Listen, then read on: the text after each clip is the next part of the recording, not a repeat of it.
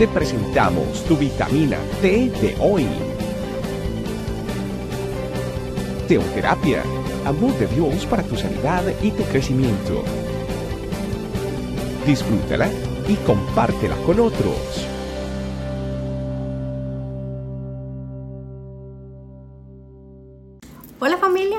Buenos días, bienvenidos a una nueva vitamina T, vitamina que nutre nuestra vida espiritual, deseándoles un año 2024 lleno de las bendiciones de Papá Dios.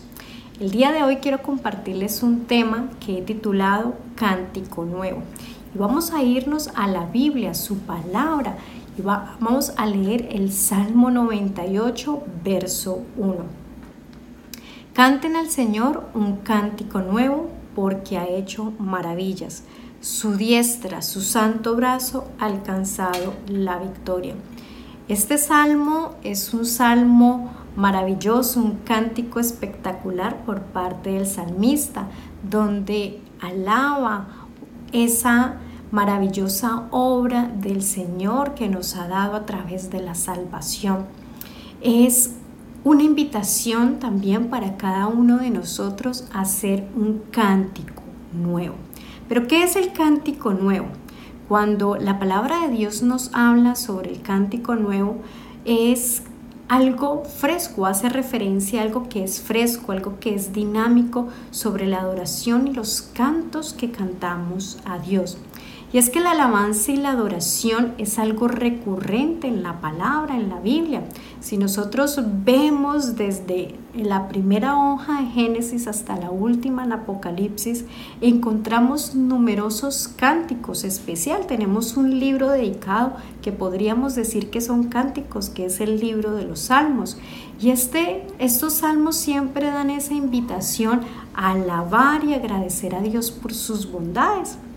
La alabanza es una forma de reconocer la grandeza de Dios y de honrarlo por, por quien es, honrarlo por todas las maravillas que Él ha hecho a la humanidad y a cada uno de nosotros. Cuando hablamos de cántico nuevo, no solamente está haciendo referencia a la música que nosotros solemos utilizar cuando tenemos esos tiempos de alabanza y adoración, que son herramientas muy esenciales, son herramientas muy buenas que nosotros podemos usar. Pero el verdadero cántico nuevo hace referencia a esa alabanza, a ese canto que sale desde lo más profundo de nuestro corazón. Es un canto que, que debe salir para agradecerle a Dios por todas sus maravillas. Y es que en la Biblia nosotros encontramos grandes ejemplos. El cántico por lo menos de Ana en el Antiguo Testamento, después de que pudo concebir a Samuel, o el canto de la hermana de Moisés después de pasar el río, eh, perdón, después de pasar el mar rojo.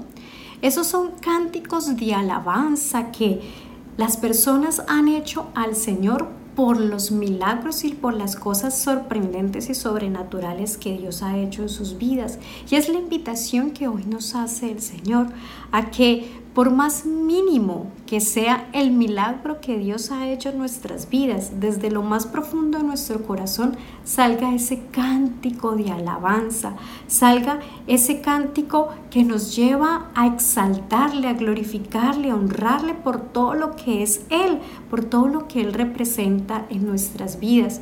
Y es que al hacer un cántico nuevo, nos lleva a que nosotros salgamos de nuestra zona de confort Muchas veces nosotros por la rutinaridad de nuestras vidas caemos también en nuestra vida espiritual en una rutina y quizás nuestras oraciones son siempre las mismas y si utilizamos música como herramienta quizás cantamos siempre las mismas canciones. El cántico nuevo es algo que, como ya lo mencioné, debe salir desde lo más profundo de nuestro corazón, debe ser un cántico que engrandezca a Dios, un cántico donde se vea lo que Él representa para nosotros. Y este versículo, como, como lo, lo expresa el salmista, a través de él podemos ver que hay una conexión única de parte del salmista a Dios. Es una forma auténtica y personal y eso es lo que busca el Señor, que cada uno de nosotros tengamos un sello personal y auténtico en nuestra relación y vida íntima con el Señor. En este versículo también vemos algo maravilloso que nos habla sobre su diestra, un símbolo de poder y de autoridad. La, diestra es otro tema que nosotros encontramos bastante en la Biblia, en la palabra de Dios. Y cuando hace referencia a, la diestra nos está hablando de esa representación de justicia y de la capacidad de Dios de intervenir en el mundo, como esa diestra que, que, nos lleva a recordar la confianza que debemos de tener en Él, que debemos poner nuestra mirada solamente en Él. Familia, este es un cántico al cual Dios nos llama un cántico que Él quiere que todos los días de nuestra vida salga desde lo más profundo de nuestro corazón. Un cántico donde, como lo dice este verso, nosotros podamos hablar y agradecerle por las cosas que ha hecho, porque todos son maravillosos, por la victoria que nos ha dado, por la grandeza, por tener cuidado en nuestras vidas. Así que recordemos siempre eso y tengámoslo en mente que Dios espera que todos los días nosotros le demos un cántico nuevo. Vamos a orar.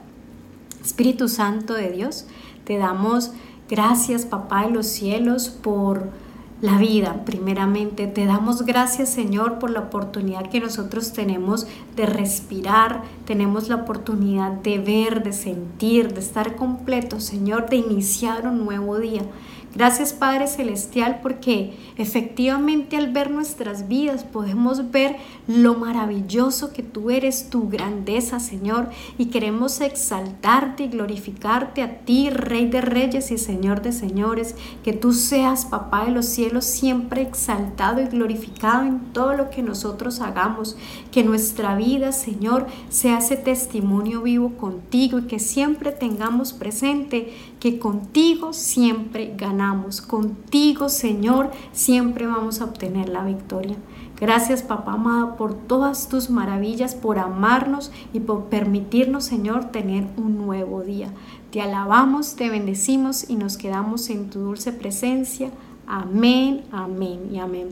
Familia, Dios les bendiga y que tengan un maravilloso día. Chao, chao.